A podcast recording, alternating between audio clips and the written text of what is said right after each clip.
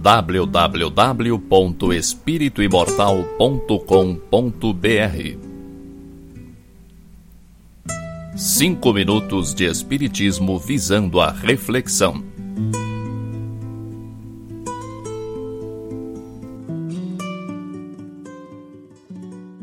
Quando algum colega prestes a se aposentar diz que tem muitos planos e que terá muitas coisas para fazer, fico temeroso por ele dificilmente alguém coloca em prática um monte de planos vagos.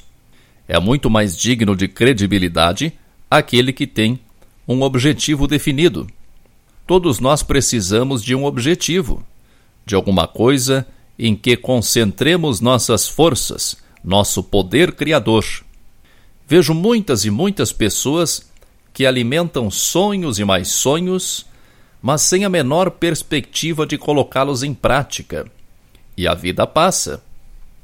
Todas as pessoas que realizam conquistas importantes têm nessas conquistas seus objetivos, não chegam lá por acaso.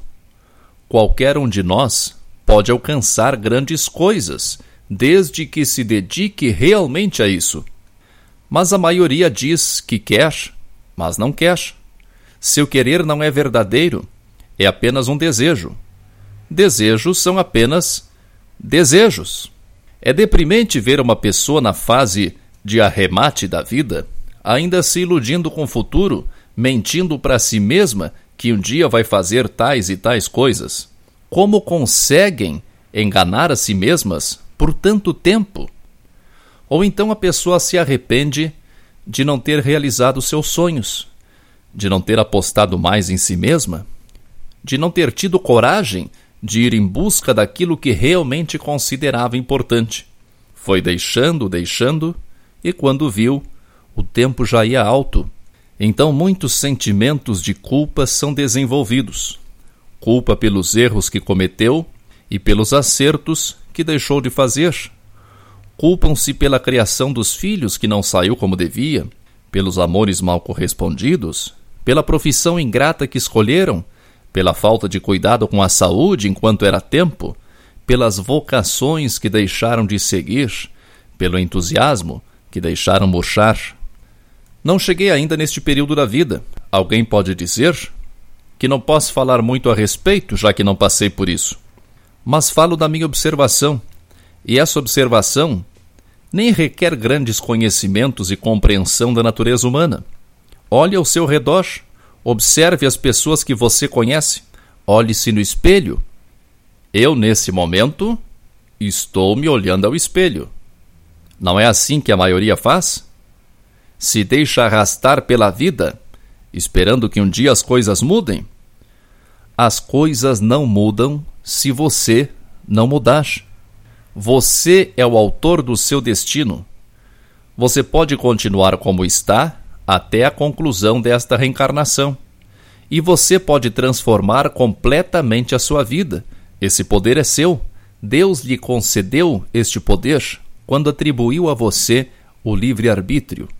Você pode argumentar dizendo que as dificuldades são muitas, que há família, pais, filhos, compromissos, contas a pagar. Eu também vivo neste mundo. Sei que as responsabilidades que assumimos nos privam de grandes aventuras. É claro que não podemos jogar tudo para o alto e correr pelo mundo. Poder até podemos, mas não convém. Mas os compromissos assumidos não nos impedem de ter um objetivo e colocá-lo em prática na medida do possível. Para despertar o nosso poder criador, precisamos de um objetivo apaixonante que corresponda aos nossos anseios.